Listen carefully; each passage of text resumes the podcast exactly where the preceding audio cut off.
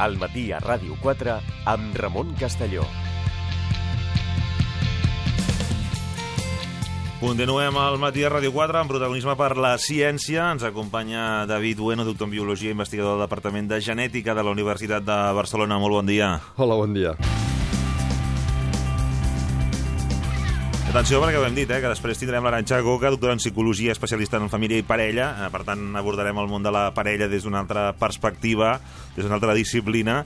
Però ara ho farem des de, des de l'àmbit eh, d'en de, David Bueno. Eh, I comencem per una pregunta que pot semblar evident d'entrada, però potser no ho és tant. I és per què hem de triar parella? D'entrada. De... Sí, d'entrada. Biològicament. Sí, perquè clar, és una d'aquelles preguntes que jo penso que, algú, que, que algun cop ens hem de fer a la, a la, a la vida, vida no?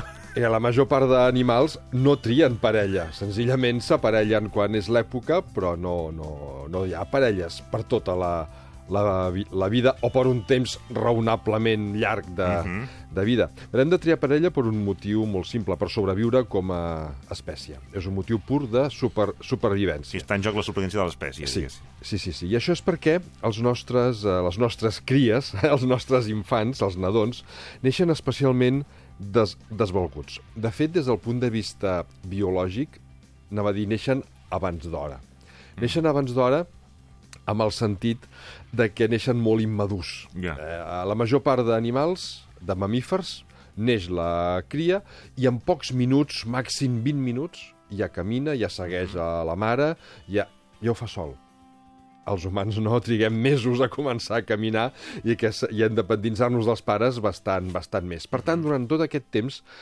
eh, el fet de que hi hagi dos progenitors que cuidin la uh -huh. seva inversió genètica, Val. que és la forma biològica de veure-ho, uh -huh. és que els progenitors cuiden la inversió genètica, cuiden tot allò que estan fent pels seus uh -huh. fills per transmetre els seus gens a la descendència, el fet de tenir-ne dos assegura la supervivència uh -huh. o no és que l'asseguri, però dona més probabilitats de supervivència en aquests descendents. Uh -huh. Ara potser no ho veiem gaire, perquè tenim molts mecanismes socials que permeten que una família monoparental pugui desenvolupar-se uh -huh. amb la més absoluta nor normalitat. Uh -huh. Però hem de pensar que biològicament tenim 200.000 anys com a, yeah. com a espècie i abans no era així. Vale? Per tant, els nostres comportaments biològics estan pastats a, a fa això, 200.000 200 anys malgrat ara ho haguem sociabilitzat, hi hagi doncs, mm. escoles on puguis portar els fills, i ajudes socials i moltes coses, però que abans no, no era així. No, no hi eren. I per això ja, biològicament, diguem que estem programats, d'alguna manera, per establir parella i tenim mecanismes mentals per fer que aquesta parella pugui durar un temps no té que ser per sempre. Biològicament no estem programats necessàriament de que sigui mm -hmm. per sempre, però sí perquè duri un, un, un temps, temps suficient perquè aquests fills puguin ser prou autònoms. O sigui, la programació és aquesta. És aquesta. I això es nota molt amb tres... Per tant, uh... aquelles parelles que es trenquen quan se'n van els fills de casa, per entendre'ns, tindria una part de... En sí. fi, aquí entraria la psicologia i altres històries, eh? però que en fi, pel que acabes de dir... Sí, des del punt de vista... Encaixaria, no? Des del punt de vista biològic, un cop els fills uh, són prou grans, prou grans no vol dir que marxin de casa. Vull dir, estem parlant moltes vegades doncs, mm-hmm. amb 8, 10, 12 anys, mm -hmm. que ja podrien córrer sols. Sobreviure, diguéssim, sí? per si mateixos. Exacte. Mm -hmm. Doncs uh, aquesta necessitat de mantenir la parella, des del punt de vista biològic, ja no hi és. Mm -hmm. La cosa no vol dir que no hi hagi altres me mecanismes que ens facin mantenir-la. Uh -huh. I això es nota molt amb les, amb les tres fases que de, de, de la relació d'una parella. Molt breument, hi ha una primera fase que és la de la trobada, eh, mm -hmm. que ja en continuarem parlant ara perquè és molt important, és com reconec jo que l'altre pot ser una persona interessant mm -hmm. per ser parella meva i jo parella d'ell. Mm -hmm. vale? La segona fase és la de l'enamorament. Un cop mm -hmm. ja ens hem identificat com a possible parella, comença una segona fase que és d'enamorament, mm -hmm. on eh, tot és una festa, on mm -hmm. sembla que hi hagi focs artificials per tot arreu, mm -hmm. i això s'encarrega el cervell, genera una substància, la dopamina, mm -hmm. que és la substància que permet el reforçament positiu, de manera que tot és bonic. Però aquesta tot, etapa... Tot va bé. Tot va bé. Aquesta etapa dura un temps, però... No és, per, no és permanent. No, no ho és. De fet, dura, no sé, depèn de 3, 4, 5 anys, mm -hmm. però arriba un moment que aquest mecanisme de la dopamina mm -hmm. se satura i ja no pot anar més. I aleshores aquest és un dels punts on hi ha moltes separacions, o no té per què ser-hi, perquè després ve una altra fase, que és el que coneixem com a amor a llarg termini, uh -huh. on canvia la química del cervell i predominen sobretot les endorfines, que són hormones uh -huh. d'un plaer més tranquil, que és eh, recordar, és eh, projectar cap al futur... És, Una cosa més relaxada. Exactament, exactament. Um, serien aquestes tres fases, però si aquesta tercera no es consolida, uh -huh. doncs és quan una parella no té per què... O hi ha qui li agrada molt viure la segona, constantment. També hi ha casos, exactament. Clar, la segona és realment apa apassionant, perquè tots són focs artificials. Qui no supera aquesta segona fase, quan s'acaba, busca una nova relació. Anem a com triem la parella. Aquest és un aspecte també, des del punt de vista biològic, molt interessant. Però hi ha un aspecte cultural in innegable. No, no, clar. Eh? Aquí no hi entro perquè... Això, això... I això ja n'hem parlat amb l'Aranxa Coca, diguéssim. Però hi ha un aspecte importantíssim. Ara, més enllà de la cultura, també hi ha alguns aspectes eh, biològics. Mm -hmm. Un són les feromones. Les feromones són unes hormones que emetem d'atracció mm -hmm. se sexual que no les emetem en la mateixa intensitat sempre de manera que quan el nostre cos està més receptiu, uh -huh. uh, n'emet més, uh -huh. i això és captat per les persones del nostre entorn, i el moment en què es troben dues persones receptives és més fàcil que sorgeixi uh -huh. doncs, aquesta atracció. Si un està molt baix de feromones, és molt més difícil que desperti uh -huh. atracció en els, uh -huh. en els altres. Per tant, això és important per aquest primer uh, contacte. Després, junt amb les feromones que detectem amb el nas, amb l'olor, hi ha una part de l'olor corporal que és, jo la trobo fas, fascinant. Ara, nosaltres amb l'olor traiem no només suor, que també feromones, sinó també traiem petites partícules de sistema immunitari, petits uh -huh. fragments de, de proteïna del nostre sistema immunitari. Surten amb l'olor. I són captats de forma completament inconscient pel nas, pel sistema de, de l'olfacte de les altres persones. I s'ha vist que un dels mecanismes que fa que ens sentim atrets, atrets per fer parella amb una altra persona, és a través d'aquestes partícules del sistema immunitari mm. amb persones que tenen un sistema immunitari diferent al nostre. Ah. No igual, diferent. I això és molt interessant des del punt de vista també de la supervivència. El sistema immunitari és el que ens permet defensar-nos contra qualsevol mm. microorganisme patogen. Doncs um, s'ha vist que hi ha hi ha molts gens implicats i cadascun d'ells té moltes mm -hmm. variants diferents. Però hi ha variants que protegeixen contra algunes malal malal malalties. Hi ha gent poc propensa a agafar la grip perquè el seu sistema immunitari funciona, funciona molt Està bé per, aquest... per la grip, però mm. potser no per altres coses. Fins i tot hi ha persones que no poden infectar-se del virus de la sida i això que és un dels virus terribles que tenim ara, doncs el sistema immunitari està preparat. No deixa que aquella persona mm. s'infecti mai, no? Doncs clar, el fet de buscar una persona amb un sistema immunitari diferent el que fa és que els descendents combinin moltes variants diferents i, per tant, estiguin en general més protegits contra les malalties i això incrementa la supervivència. Tornem al que dèiem al principi, buscar parella per supervivència. I després hi ha un altre aspecte, que és el que s'anomena dominància so social, uh -huh. ens sentim atrets per persones que els agrada des destacar. Uh -huh. Per això moltes vegades, quan un inconscientment, moltes vegades fem inconscientment tot això, eh? Uh -huh. busca parella, es fa notar et fas notar com sigui, et fas notar per com vas vestit, et fas notar per com parles, uh, si vas a ballar, balles... Vols cridar l'atenció. Crides l'atenció, i és perquè ens, uh, se'ns sentim atrets per persones que vulguin destacar uh -huh. sobre els altres, perquè en el fons també és una garantia d'aquells fills sobreviurans. Si destaques sobre els altres és que tens Val. algun plus Afegit. respecte als altres uh -huh. que els teus fills heretaran i, per tant, que els pot afavorir uh -huh. uh, la seva super, supervivència. En, en fi, molts factors són els que, els que combinen, no?, aquí? Molts, molts. És, és molt, molt, molt complex, és molt apassionant, també, però realment no només hi ha cultura, eh? hi ha moltíssima biologia darrere eh, uh -huh. aquests factors de, de enamorament. Una, una derivada del que m'acabes de dir abans, eh, perquè a vegades ens, ens ven això a nivell publicitari, eh, el, el món dels perfums, tot això, han aconseguit reproduir aquestes feromones o... Eh, clar, el tema del sistema immunitari sí. veig més, més, no sé si... A fins veure, a aquest punt. Sí, sí, de fet, eh, no és que ho reprodueixi, però, però sí que... Una miqueta imitar, sí, no? Sí, és una mica assaig-error, eh? Des del...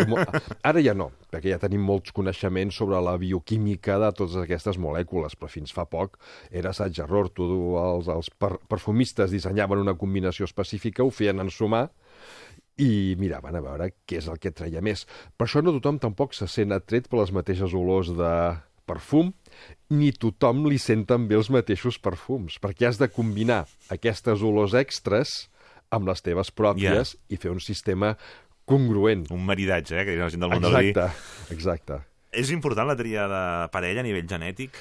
És important. Una part ja l'he contestat, és Sí. aquesta, eh, pel sistema immu immunitari, que, que garanteix la supervivència. Però n'hi ha una altra, també, i és evitar la consanguinitat. Uh -huh. I això té molt a veure amb un treball, que és el que acabarem parlant avui, que eh, ens ha sorprès una mica a tots, però que és molt in interessant, que sembla que vagi una mica en contra d'això que, que vaig a dir ara. Mm -hmm.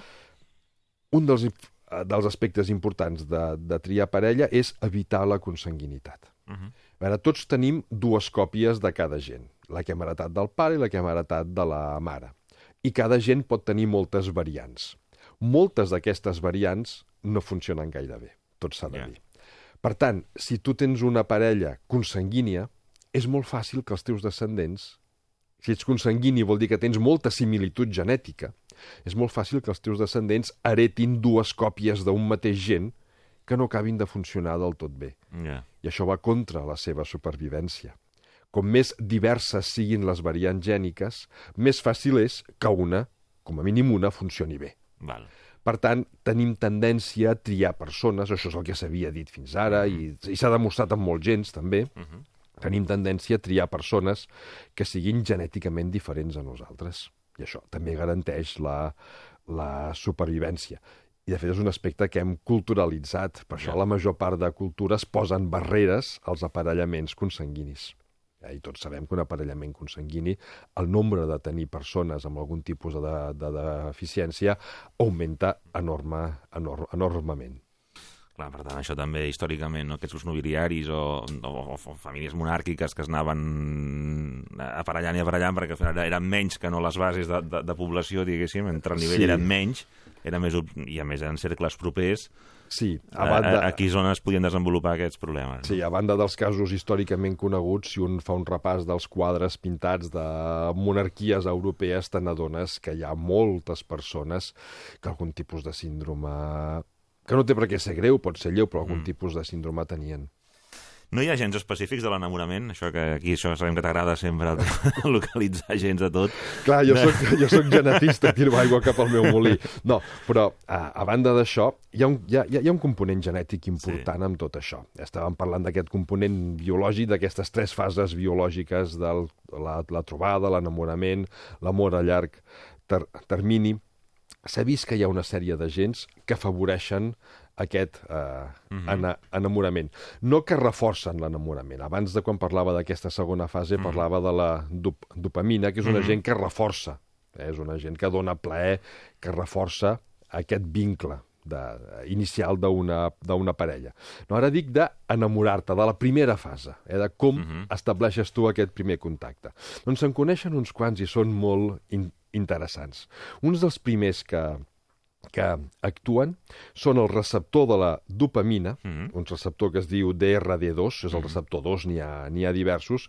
La dopamina és aquest, uh, aquesta substància, aquest neurotransmissor, que després actuarà durant l'enamorament. Um, S'ha vist que tenim tendència no només a relació de, de parella per tenir descendents, mm -hmm. sinó per fer amistats en general, tenim tendència a fer amics que tinguin la mateixa variant d'aquest receptor que nosaltres. Home, això és molt bo. Això és molt divertit, és sí. dir, no acabem de triar del tot els nostres amics, sí que els triem, eh? Sí. Però això hi, té, hi, ha, hi ha una correlació Potser aquell clara. amic que s'estabilitza, que s'hi connecta més, Sí, possiblement passi això. passi això. Sí, sí, sí, sí. Tenim tendència a, la, a, a tenir la mateixa variant gènica. Aquest gen, aquest receptor, s'ha relacionat a comportaments, a molts comportaments socials diferents com l'agressivitat, l'estat d'ànim, fins i tot la tendència cap a algunes addiccions com pot ser el tabaquisme o l'al- l'alcoholisme. Per això, d'aquí una mica aquella frase, no?, Ja. de digue'm amb qui vas i diré Ja. qui ets, no? En certa manera tenim tendència a buscar persones una mica similars a nosaltres, de, de caràcter, i aquest gent. Bueno, Yes. L'únic que seria és que a nivell genètic també estem buscant això. I n'hi ha un altre que en aquest primer contacte és tot al revés. Mhm. Tendim a buscar persones que tinguin un gen radicalment diferent al nostre. És un, un gen d'un nom gairebé impronunciable que l'haig de llegir sempre, és CYP2A6, Mhm. eh? que, de fet, el que fa és un enzim detoxificador. És un enzim que elimina substàncies tòxiques del nostre cos, com la nicotina, per exemple, però també té una relació cap al que s'anomena eh, obertura mental cap a l'autoreflexió. És a dir, hi ha variants gèniques que fan que la persona qui les té sigui més reflexiva respecte d'ella mateixa i hi ha variants gèniques que fan que un sigui menys reflexiu i probablement més impulsiu. Vale? Doncs tenim a buscar, en aquest cas concret, a persones amb una variant gènica diferent a la nostra. És com si dues persones reflexives Sí. s'ho pensessin massa tot i això perjudiqués la supervivència dels, dels fills i, una Ja. de, i, i dues impulsives, Es igual. compensessin. Exacte. Eh, busques una compensació. Clar, eh, això és una interpretació que fem els genetistes a, a posteriori, però que encaixa molt també amb molts aspectes sociològics i psicològics que, que ja es coneixen des de, des de molt abans. No, sembla com que el gen afavoreix o frena que, o sigui, Sí. els, els perills o afavoreix les, els incentius perquè, sí. perquè al final uh, subsisteixi l'espècie. Exacte. Nosaltres no valorem el gen, el que valorem és què implica aquest gen amb el nostre eh, comportament. No? Mm -hmm. N'hi ha d'altres. Per exemple, hi ha un receptor de la serotonina, mm -hmm. que és un altre neurotransmissor, que aquest sí que està implicat en la capacitat d'enamorar-se romànticament. Uh -huh. S'ha vist que hi ha persones que tenen variants que són molt més romàntics a l'hora d'enamorar-se que d'altres. I aquí, doncs, bueno, cadascú busca una mica el que vol, però clar, si un té capacitat d'enamorar-se, li és més fàcil també trobar o establir vincles amb una, amb una parella. Un altre, un que s'anomena receptor de la oxitocina, Uh -huh. que està implicat també en els primers estadis d'amor eh, romàntic. Home, l'oxitocina és allò que va bé per tot, eh? L'oxitocina, de fet, és el que, Que no dilata... falti mai, no? És el que dilata el canal del part a les Veus? dones quan Sí. ha de néixer el la felicitat, fill. no? Ens, ens en diu? És... Sí, però és un gen de la sociabilització. Val. Eh, Mhm. fa, les persones que són riques en dopamina són molt més sociables i agradables socialment que els que, els que en tenen menys, no? Mhm. Doncs bé, aquest receptor està implicat en eh, comunicació empàtica. Les per segons quina variant gènica tinguis, eh, t'és més fàcil mantenir l'atenció cap a la, teva, a la teva parella, reconèixer la incomoditat de l'altre, la qual cosa fa, en aquest cas, no que t'enamoris més de l'altre, sinó que l'altre s'enamori més de tu. Mhm. Vale? Clar, si tu ets atent amb la parella, si saps quan està incòmode i ho saps reconduir, l'altre s'enamora de tu, perquè, oi, que bé que m'està cuidant, no? Per tant, doncs, també està implicat, també hi ha persones que amb això ho tenen potser més Mm. fàcil que d'altres. I després, bé, hi hauria altres, altres gens, però per no allargar-nos, Mm-hmm. No, no, només però- tenir un petit tas. N'hi ha un, per exemple, molt divertit, Tenim temps, tenim temps, David. que és el, el receptor de la vasopressina, Uh -huh. que aquest s'ha relacionat a la fidelitat de parella. Uh -huh. S'ha vist que hi ha no només persones, sinó tots els mamífers que formen parelles, no som els únics. Hi ha un altre cas molt estudiat, són uns tal talpons de les praderies, un rosegador, que també fan parelles monògames. Uh -huh. Um, s'ha vist que hi ha variants gèniques d'aquest gen que depèn de quina variant tinguis tu, ets més propens a cometre infidelitats que no pas uh, altres, altres persones o altres animals d'aquestes altres espècies que tenen una altra variant que no els és tan difícil mantenir Mhm. la, la fidelitat de, de, de parella. I això també és un element estabilitzador. Ho farà servir d'excusa algú, això, eh? No és una excusa, al final la decisió és teva. Però potser hi ha persones que els és més difícil decidir que d'altres, no? en, aquest, en aquest sentit. Però també el que està clar és que és un factor estabilitzador o desestabilitzador, depèn de, de, de, de, de com ho, ho, ho miris, de les relacions de, de, de, de parella. Uh -huh. També s'ha vist en aquest gent que hi ha algunes variants que eh, quan la té l'home, en aquest cas només afecta els homes, quan la té l'home, les dones, les seves dones es queixen de poca qualitat del seu matrimoni per falta de comunicació amb el seu marit. Imagina't. Per tant, eh, també eh, és un altre aspecte que afavoreix o no doncs, eh, aquestes, aquesta durada d'una parella. Uh -huh.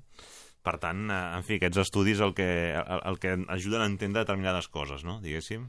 O sigui, es fa l'estudi i, es, i es contrasta amb, amb, amb el comportament, diguéssim. Sí, sí, sí, sí. De fet, el que fas és comparar el comportament de les persones eh, amb les variants gèniques i treure una, una correlació que és doncs, aquest treball que ens ha sorprès una mica a tots, uh -huh. que s'acaba de, de publicar fa res, fa una setmana encara no, uh -huh. en el qual s'han analitzat 24.662 famílies, uh -huh. eh, home i dona, eh, per tant, parelles uh -huh. re, re, reproductores, uh -huh. eh, no estem parlant d'altres tipus de, de relacions en aquest, en aquest treball, en el qual s'ha buscat una correlació també entre què atrau o què busca una persona amb la seva parella amb alguns aspectes biològics en con concret. Per exemple, s'ha vist que eh, el nivell educatiu, uh -huh. el nivell social, que és el que nosaltres veiem dels altres, eh, la ètnia o l'alçada real d'una persona, no tenen relació, uh -huh. no hi ha una relació clara amb l'elecció de la nostra parella. Vale? Però quan mires molts d'aquests aspectes a nivell genètic, resulta que sí. Clar, hem, de veure, hem, de, hem de pensar una cosa. A nivell de, de, de percepció del que veiem uh -huh. de l'altre, aquí sempre es combina genètica i ambient. Yeah. Una persona pot tenir gens per ser molt alt, Uh -huh. però si de nen té una alimentació deficitària mai creixerà. Uh -huh. I per tant veurem que aquella persona no és alta, però el seu potencial genètic potser sí que ho era. No? Uh -huh. Doncs aquí sí que hi ha una correlació claríssima. S'ha vist que tendim a buscar parelles amb persones que tinguin variants gèniques de l'alçada similars a les nostres. Ah, busquem... Si les nostres són de ser alt, buscarem persones amb variants gèniques de ser alt, encara que no ho sigui d'alt encara que no ho percebem a simple vista. Val, val, val, perquè anava a dir, home, clar, si tu veus alt, vull dir, si ets no. alt, millor queda més bé, no?, que no el puni l'ahir, diguéssim, però que, clar, eh, per entendre'ns, eh, no vol... Clar, el que m'estàs dient és que sabem captar la variant gènica no només físicament Exacte. que aquella persona tenia el potencial per ser alta, diguéssim. Captem la seva potencialitat, no què és realment, ja. per exemple, amb l'alçada, i això és sorprenent.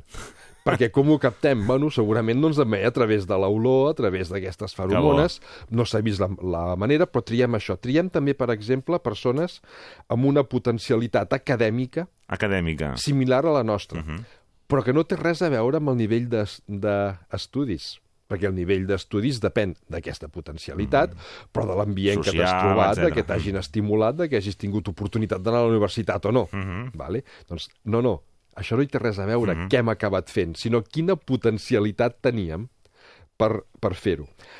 També persones amb unes mateixes variants gèniques pel que fa a la tensió arterial. Tensió arterial? Mm, els, els autors del treball no, no entren a valorar. sí, sí, sí, perquè... la pressió abans d'una cita. Eh? Però és així, és així. Alguna explicació ha de, ha de tenir. L'índex de massa cor corporal està més gras o menys gras. Mhm. -huh. Però és igual que aquella persona sigui prima. Mhm. -huh. Si té els gens que la predisposen cap a tenir molta massa, és això el que valorem. Mhm. -huh. No que estigui prima o grassa, yeah. sinó la potencialitat per estar prima o, o grassa. També el que s'anomena índex de cintura-cadera, que això té molt a veure amb el metabolisme, amb els diferents tipus de uh, meta metabolisme. Per tant, doncs per dir-ho d'alguna sí. manera, no valorem tant l'aspecte físic o, mm -hmm. o, o, les, o, o l'assoliment intel·lectual, veiem, sinó... sinó la potencialitat genètica. Com ho fem? faran falta segur molts més treballs per, per, per S'ha de seguir investigant. S'ha de seguir investigant. Moltíssimes gràcies al David Bueno, doctor en Biologia, investigador del Departament de Genètica de la Universitat de, de Barcelona, per haver-nos presentat aquests interessants eh, estudis en relació a tot això. Gràcies, David. Fins la propera. Segueix l'actualitat de Ràdio 4 també a internet. Clica rtv-e.es barra Ràdio 4. Entrevistes, reportatges, notícies, esports. A Ràdio 4 a la carta hi trobaràs el més destacat del dia i de la programació de la teva emissora. Clica rtv-e.es barra Ràdio 4. Ràdio 4 també a internet. La primera en català. Pots anar a molts llocs. De viatge, a fer un cafè, al teatre o al cinema, a casa d'un amic o d'un familiar També pots anar a museus, al gimnàs, a la biblioteca, pots anar de compres. A partir de les 4, però, nosaltres et proposem anar a tots aquests llocs a la vegada. Us apunteu? De dilluns a divendres de 4 a 7, anem de tarda amb Goyo Prados, a Ràdio 4.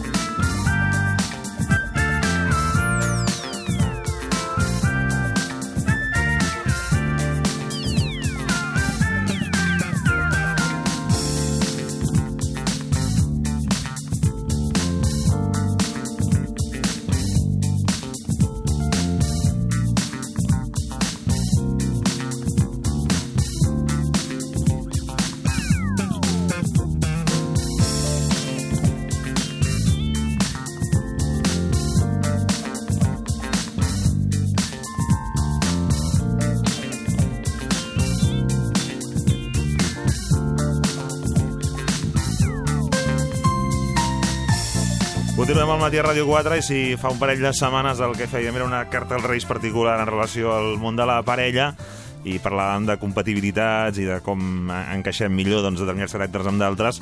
Ara el que farem és amb l'Aranxa Coca, doctora en Psicologia i especialista en família i parella, fer els propòsits, que això està bé fer-los ara perquè ja els que es fan el dia 1, es, molt ràpidament alguns s'incompleixen. Aranja, bon sí, dia. Sí, bon dia, bon dia a tothom. Sí, a més a més, um, són poc reflexius en aquest sentit i tot aquell dia és de pressa, no? Et menges el Mhm. raïm de pressa, has de fer propòsits de pressa, demanar desitjos de pressa i, i petonejar tothom de pressa i enviar un munt de missatges de pressa, Molta no? activitat, aquell dia. Molta activitat aquell dia. No m'estranya que caiguin les xarxes socials Sí, o, sí, sí, aquells problemes. o, o telefonia no, no doni més de si perquè tot es fa com molt ràpid. O sigui que sempre podem deixar aquest jet lag post-ressaca de Mhm. les festes i al gener, quan ja saps realment què tens a sobre la taula Mhm. i què t'espera de cara al, al nou any, doncs fer uns propòsits amb una mica més de seny i no tan ambiciosos, que de vegades es fan excessivament ambiciosos i bé, els propòsits funcionen si són Mhm. sobretot a curt termini i són senzills i garanteixen l'èxit de poder-los executar. Doncs anem, anem, anem a fer-los. Quants, quants en farem? Així... Jo, com voy a Un topicazo per- limpio, doncs he proposat 12. Un- un per campanada, un sense per quarts, eh, campanada, per exactament, un, un per més, perquè havia de posar una, un número i dic, doncs mira, que 12 mesos, doncs 12 propòsits, no? I a més a més, els he posat una mica per l'ordre coherent, Val. no lògic, perquè la lògica és de la, és de la raó, i aquí estem parlant de l'amor, Mhm. però sí la coherència, que és molt més emocional, la, coherentment el que, primer, si no fas un, et costarà més fer l'altre. Llavors, millor fer uns propòsits amb una mica d'ordre, no? Comencem pel primer. El primer, doncs, uh, perdonar.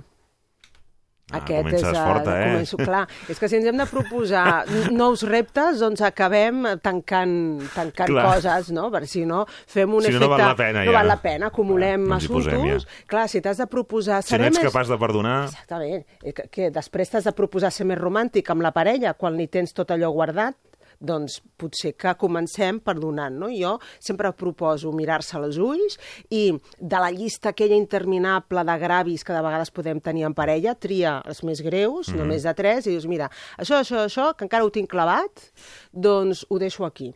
Perdonar vol dir que ja allò ja no li pots tornar a recordar. No val Per a la no val. següent bronca... Exacte, per què em vas fer? I, escolta, no m'ho havies perdonat. Perdonar no vol dir oblidar, tu no oblidaràs, però pel fet de que no oblidis no significa que ho hagis d'estar recordant cada vegada que hi hagi una cosa que no t'agrada. Llavors, perdonar és un acte de responsabilitat, és, va, jo em responsabilitzo d'això i renuncio, i renuncio per un bé, que és tornar a començar a apostar amb la meva relació, Va, si no ho vols apostar, doncs evidentment ja ni perdonis, no? però la relació també la deixaràs.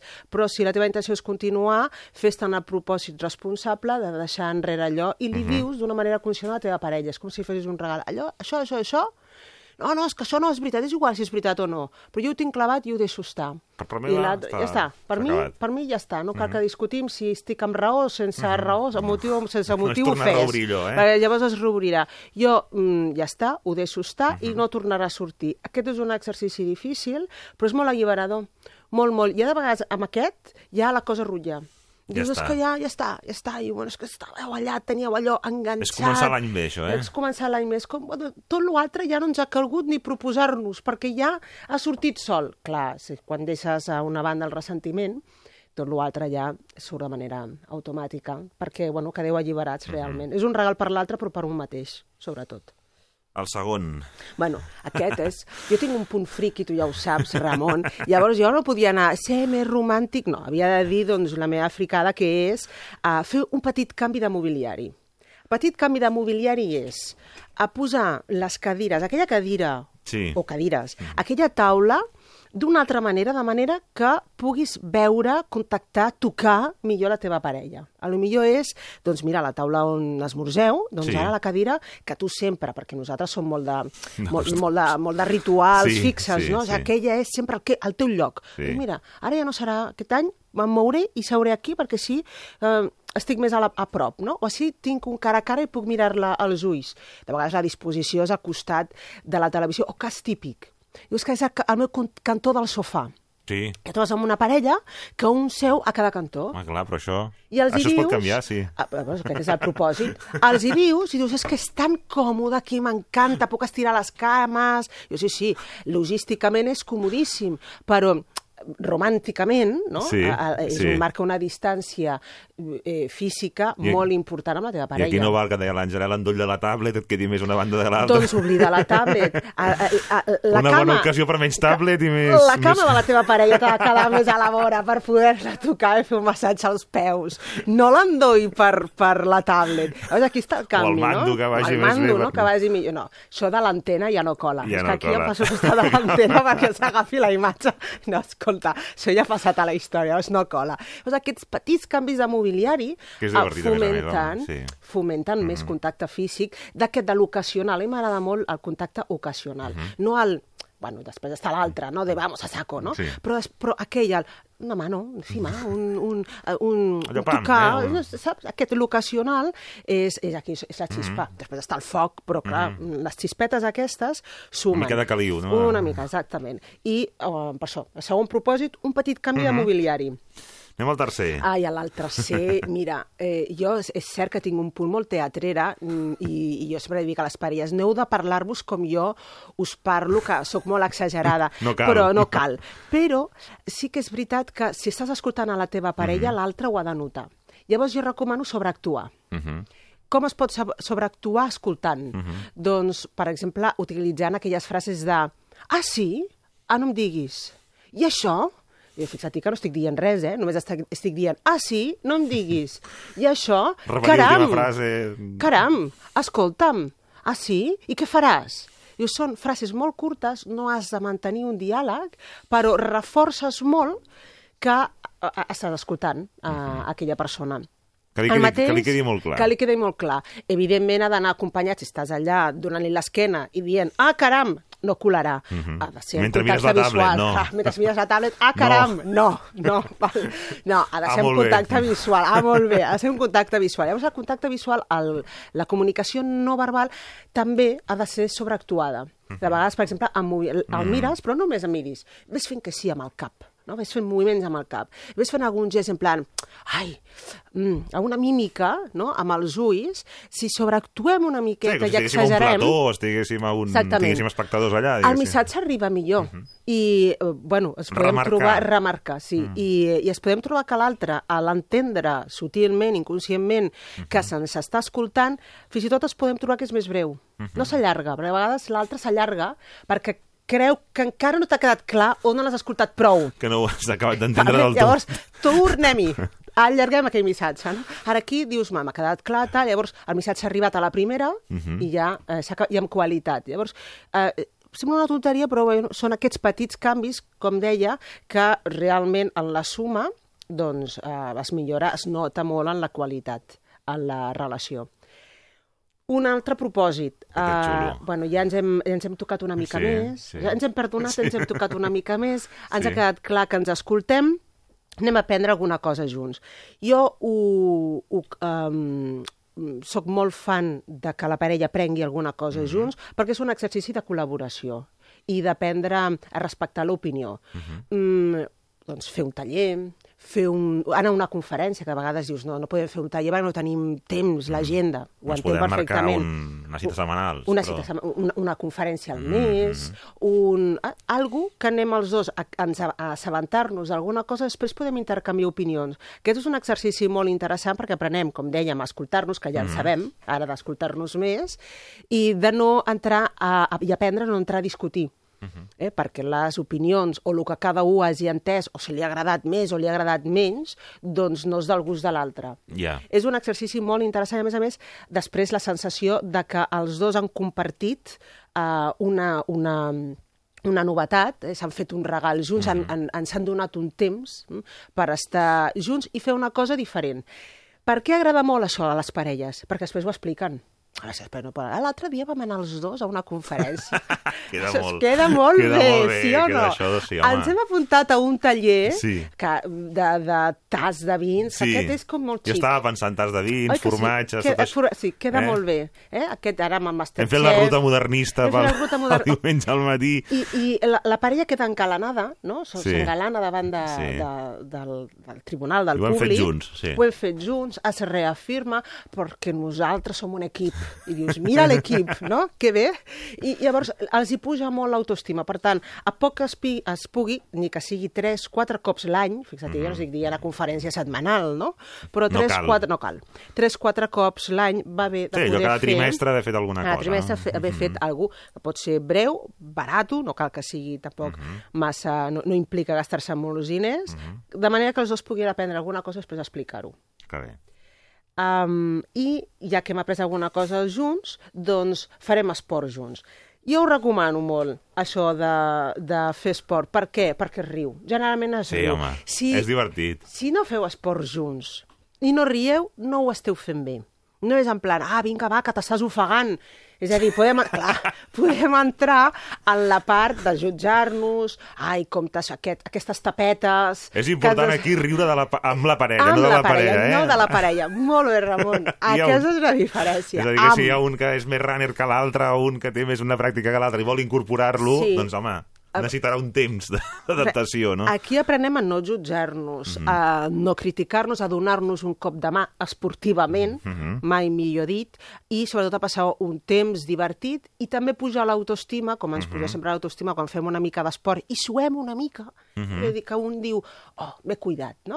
Doncs uh, ens hem cuidat. I a més a més, com que és en parella, tornem a tenir aquell efecte de després ho explicarem. No, no, perquè nosaltres sortim els divendres fent pàdel junts. Això m'ho han dit moltes parelles. Sí. No, sí, sí, ja anem a córrer junts o a fer pàdel. Mira, Sí. són els dos esports, sobretot, que més m'han dit. Sí. I que us agrada molt.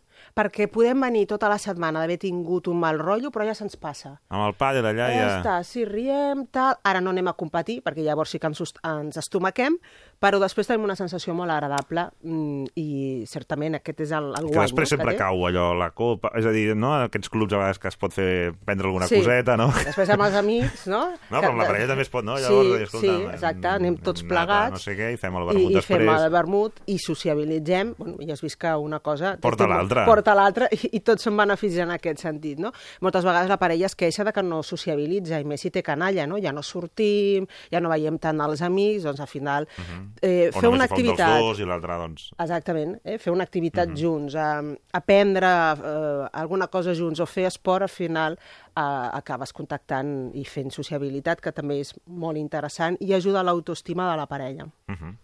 bueno, l'altre és, uh, és, és el propòsit número 6, estic, estem a mitjans Sí, d'any ja, sí, sí. molt important, que és mimar-se i cuidar la imatge, cuidar l'aspecte. Cada vegada ens ho diu l'altre, escolta, ja no, no sé, ja no, no et pentines, no, no, no, el color ja no te'l fas, no? és, és, és una llàstima que un um, bé, entengui que l'altre ha perdut interès en la relació um, i, o ha perdut l'interès en conquerir, continuar conquerint la relació de parella, tenir la sensació de que s'ha abandonat físicament. Dius, ja no et cuides per mi. En el fons és a dir, ja no et cuides per mi. Uh -huh. Quan quedàvem, no? sí que ens posàvem guapos per fer la cita, però ara ja no et cuides per mi. Llavors ja no és una qüestió ja d'hàbits. De vegades ho expliquen com, clar, perquè mira, no es dutxa i tal, i és com, ja no es depila, ja... Sí, bueno, eh, pot ser que ens agradi més o menys, uh -huh. però en el fons el missatge emocional és ja no li importo tant. O això Per passa, tant- no? Quan un es vesteix molt bé per sopar Sí. a una cita i l'altre Sí. no, tal qual s'aixeca.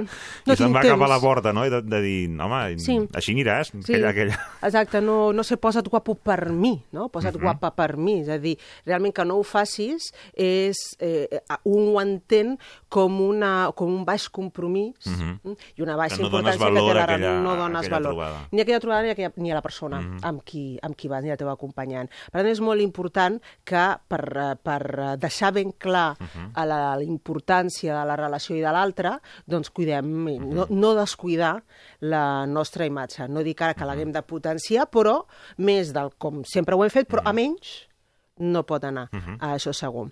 I clar, si ja hem après a cuidar-nos, doncs hem de fer la cita, uh -huh. però la cita d'adolescents, la del tonteo. La S'ha del de, ton- s'ha de recuperar la cita del tonteo, Sí, sí. sí, tonteo total. I clar, de vegades dic, i on aneu? A aquell dic, això és, molt, això és molt de papa i de mamà. O sigui, no podeu anar a aquell restaurant. no? És- a- D'adolescents aniríeu allà? Diu, no. No, doncs anem al mateix lloc però sense nens. Doncs no podeu al mateix, anar al mateix lloc que aneu amb nens, però ara sense nens. No, no, no, feu la pizza allà al... Bueno, abans hi havia el Pizza Hut, te'n recordes, a la nostra època? Però jo estic molt vintage. Ara seria, no sé, un domino, una Sí. d'aquestes. Vull dir, una, la, la cita senzilla eh, però eh, tan ansiada no? pel, pels joves, de, és, és un moment per nosaltres Mhm. i per, per, per parlar de coses banals absolutament, per arreglar el món, però no per parlar de... i no per gestionar assumptes de la casa. Bueno, ens anirà molt bé perquè així fem l'agenda. I no, No, no és el moment. aquí no és el moment de fer l'agenda. No, recorda les excursions dels nens? No, no és aquest... Per tant, de- podem recuperar aquell punt adolescent, aquella beguda, aquell vi, que ara Sí, ja l'hem superat, sí, diguéssim, exacte. tornar a recuperar aquell sí, moment, no? Sí, Dir- allò de, ostres, mm, vam tornar rient a casa, quina vergonya, ens vam creuar amb un veí que Sí, per deia, no dir "Estan marques, zumbats". vam tornar a fer una sangria com- Exacte, com- Exactament, no? Exacte, per no dir marques. Doncs allò no cal un cop a la setmana, Sí. però de tant en tant, de tant en tant s'ha de fer. I dona molta frescura i molta... Torna la parella a recordar el per què uh, Que es ens van va- atreure. que ens va connectar, sí, no? que ens va connectar. Cada vegada això és tan important. I per què estem aquí? després de 20 anys. Per què estem junts? Ostres, tu, anem a recordar què, és, què vaig veure jo en aquesta persona. Se m'ha oblidat, no? I hem de recuperar de vegades espais que aboquin a l'esperit eh, i, i, i les sensacions que es van tenir amb aquella persona en un, eh, en, en un inici. Aquesta és la cita d'adolescents, el tonteo. Um, aquest m'agrada molt, sóc molt fan. Jo uh, el, el recomanava molt en, en, en dos uh, eh, programes que vaig participar sí. de parelles. Sí. Um, que, que facin, no? És molt vistós, uh, posa molt nerviós, però després aprenen, es posen molt nerviosos la parella, però després aprenen molt, que és el dia a la teva manera. Ai, aquest. Aquest, el dia aquest l'organitzes tu, si s'ha de prendre alguna decisió, doncs prevaldran les teves. És molt interessant, primer, perquè eh, aprenem a, a respectar la manera de fer de l'altre. Si l'altre vol recollir així la cuina, doncs que. L'ha de recollir, però no la farà mai a la manera que, que, un, que, que tu el recolliries la cuina, no? Si ha de fer la compra, no farà la compra com tu faries la compra, no? Respectar la manera de l'altre i el que mana, aprendre a recollir opinions i acceptar crítiques. Llavors, és un exercici molt interessant tant per l'un com per l'altre i evita, evidentment, les discussions de, de eh, com ho fem, eh, com tu dius o com jo dic. Doncs no hi ha una millor manera de fer. Doncs mira, avui a la teva manera i un altre dia a la meva manera. I això de repartir-se els dies a la manera és molt interessant uh -huh. i és un exercici que jo recomano molt democràtic en les relacions eh, en parella. Uh -huh. L'altre és disminuir els gelos. Això és típic. Jo no sóc gelós. No, bueno, aviam, un momentet. Anem a ampliar el concepte gelos. Gelos no només és tenir, doncs això, gelos de que la parella parli amb, amb una altra persona, amb el veí o amb l'ex, no? De vegades pot tenir fins i tot gelos de que la parella eh, parli amb la pròpia família. Uh -huh. no? Dius, bueno, és que clar, la teva mare, o clar, és que la teva germana, és a dir, no sentir-se protagonista absolut o el centre absolut en la vida de la parella el pot incomodar un. Llavors, eh, mm, controla't el fet de no... Eh, la- la- l'angoixa que et produeixi veure que no sempre ets el centre uh -huh. d'atenció de la teva parella, sinó que la teva parella pot dipositar la seva atenció en altres persones, uh -huh. siguin del teu gust o no siguin del teu gust. Això també ho entendrem com a gelos. Per tant, aquesta necessitat de que la parella eh, sigui satèl·lit d'un, no? o un està sempre al voltant, també ser satèl·lit, està sempre al voltant del que li passi, de la vida que, que, que té la parella, això és important eh, detectar-ho i disminuir-ho, eh? Uh -huh. aquest nivell de- d'invasió en la vida de l'altre. I, bueno, hem fet ja tantes coses. Sí. Hem fet la cita d'adolescents, ens hem tocat Sí, més, ens hem sí. mirat més, ens hem proposat ser menys gelosos, ens hem cuidat l'aspecte, estem guapos i guapes. doncs Déu-n'hi-do, eh? Toca... Hem fet feina. Què, què tocarà? Ser picant. Ara ja podem anar al tema, no? Realment, uh, doncs això, sigues picant, uh, activeu-vos, Picant vol dir, mm, eh, doncs, picant, és a dir, ser agosarat, però no excessivament agosarat. Jo sempre recomano a dosis i entonces ja vendrà el todo. No? Ja. De vegades és, clar, és que... Amb és, gradació, no? Amb gradació, de vegades és... No una cosa i derribo de... Bueno, anem al llit, no? Ja, no? Clar, anem al llit. ja Dius, toca, anem tard. No, clar, no. Així, doncs, durant el sopar, llença-li alguna durant el dia, eh, envia algun missatge picant, uh Mhm. -huh. fins i tot utilitza algunes paraules guarrones. Jo a vegades dic a les parelles, us diu alguna cosa guarrona? Alguna guarrada? què dius, què dius? Jo, com que què dius, què dius? Escolta, és una cosa entre vosaltres, no cal que me la digueu, però vosaltres heu de tenir de vegades saber passar un determinat límit, no?, de lo, de lo correcte, que aquí en traspassar allò eh, correcte incorrecte, moralment parlant, ho, també us enganxareu perquè farà complicitat entre vosaltres dos. De tant en tant doncs, s'ha de fer doncs, això, alguna picantada d'aquestes. Això és molt important. Um, I un altre, desconnecteu. Almenys un cop, un cop l'any, desconnectar sense família. El viatge de cap de setmana, la sortida, llogar l'hotel, ni que sigui a la mateixa localitat, de parella en parella. Oblideu-vos, en tot cas, del sexe. És a clar, mm. um, si sortim, doncs tocarà tema, no? Dius que si fem un viatge, doncs ja, ja hi haurà allò. Mm. Um, si abans no heu fet tots els altres propòsits, serà un salt molt gran. Heu de treballar els altres mm -hmm. propòsits, heu de contactar psicològicament abans de contactar físicament, però el que està clar és que la parella i més si té càrrecs familiars, ha de saber desconnectar, perquè l'estrès atrapa la relació i, i és un dels principals factors que fa que disminueixi la qualitat. I l'últim l'anunciem? L'últim, eh, l'he deixat lliure. És a dir, l'últim és, li has de preguntar a la teva parella quina cosa és la que tu durant aquest any em demanaries i sigues molt, molt, molt concret, no en plan, sigues més romàntic, no, aviam, eh, puntualitza, a tant en tant, regala'm una rosa, vale, doncs vinga, l'altre ja pren nota, val? i a l'inrevés, és a dir, poder consultar la parella què necessites de mi o què necessites imperiosament que faci, que canvi, que sigui un petit canvi, no, canvia tot tu, canvia la teva manera de ser. No, això no podem demanar. Siguem molt concrets a conductes molt concretes. Val?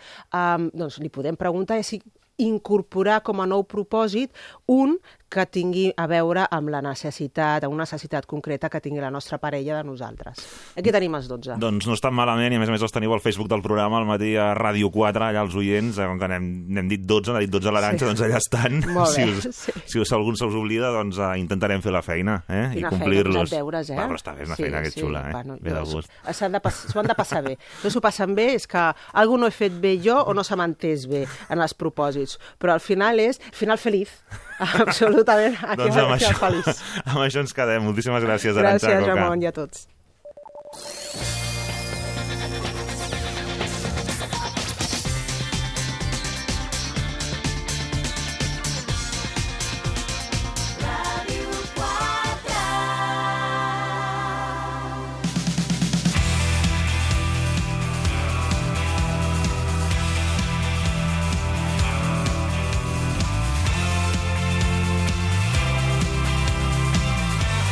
Al matí a Ràdio 4 amb Ramon Castelló.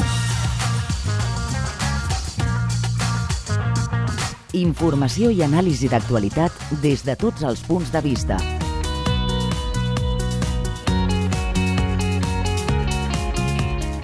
Entreteniment i propostes a l'abast de tothom. Amb Ramon Castelló.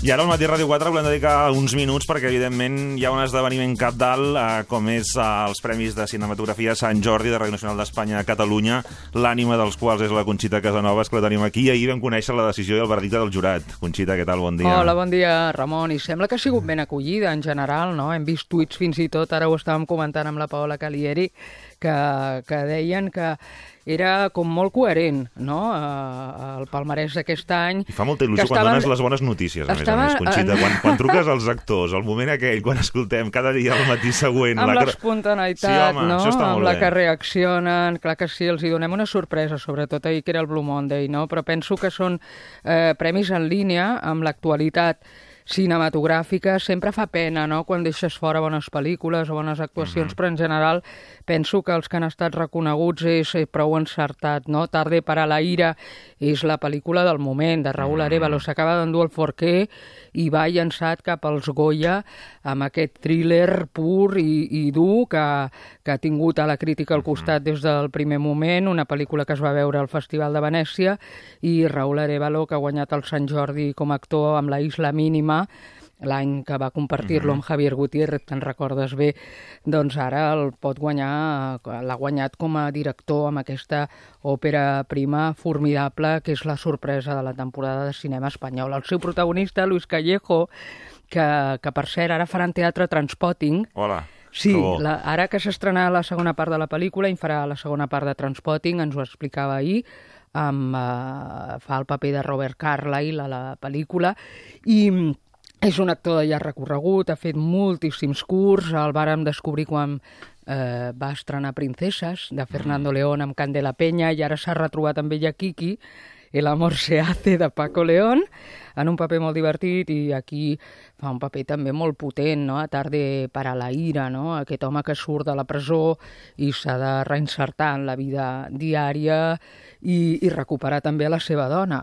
Uh, també Emma Suárez, Home, què hem de dir d'Emma Suárez, no? que té una nova vida cinematogràfica, va començar de nena, ha passat moments durs i, i aquesta vegada, ja amb, amb els 50 anys fets, no? Emma Suárez, doncs eh, viu també una doble vida en el cinema perquè són dos històries de maternitats, les que li han valgut el premi Julieta, de Pedro Almodóvar per una banda, i La propera pell per altra, no? Són dos mares, eh? Dos mares eh, a la recerca dels seus fills, no?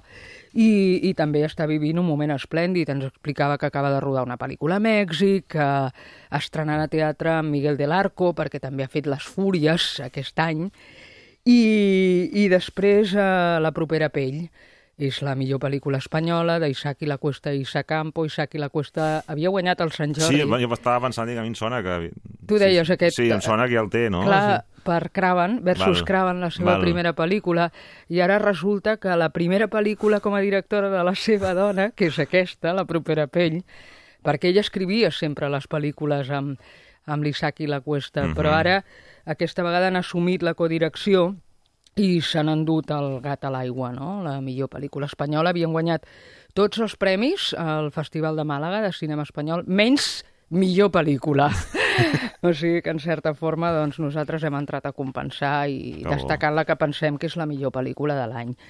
I en quant als estrangers, eh, El, de Paul Verhoeven amb Isabel Huppert, és una de les pel·lícules que més joc eh, ha donat eh, en aquesta última part de l'any passat i, i també ens agraden molt els actors que hem premiat. Eh, No sé si tu controles eh, Adam Driver, per exemple, tu veus Girls, una No, sèrie no que té molta pendent. fama. No riem a tot, però déu-n'hi-do. Doncs ell és molt Eh, famós sí? per aquesta sèrie, ara el podeu veure Silencio, de Martin Mhm. Scorsese, també l'hem premiat per Patterson, on Home. fa aquest conductor d'autobús que es diu Patterson i viu a Patterson. És una pel·lícula de Jim Jarmusch i que parla de la poesia més quotidiana, no?, Mhm. podríem dir. I va guanyar la Copa Volpi a Venècia i és el successor de Darth Vader a la Ostres. el despertar de la fuerza és el nou dolent. de Star Wars. Doncs és ell. És un home de 1,90, eh? Per cert, haurem de controlar les portes perquè és molt a l'Adam Driver. I en quant a Amy Adams, aquesta actriu que té el nas respingón, eh, ha estat nominada dos vegades a l'Oscar i és possible que aquest any el guanyi, eh? Les dues pel·lícules que li han valgut el Sant Jordi, ja sabeu que són Animales Nocturnos, per una banda, i La llegada, la sensació de la ciència-ficció i la pel·lícula de Tom Ford. Doncs Déu-n'hi-do. Uh, T'agraeixo la capacitat de síntesi, Conxita Casanovas, perquè cada, cadascuna d'aquests guardons mereixeria un espai I tant, molt més ja llarg. en parlarem, tindrem temps fins l'abril. Aquí a la ràdio sempre acaba gràcies. un corrent, oi? Moltíssimes gràcies, Conxita. Ara tornem després de les notícies. Anem al teatre.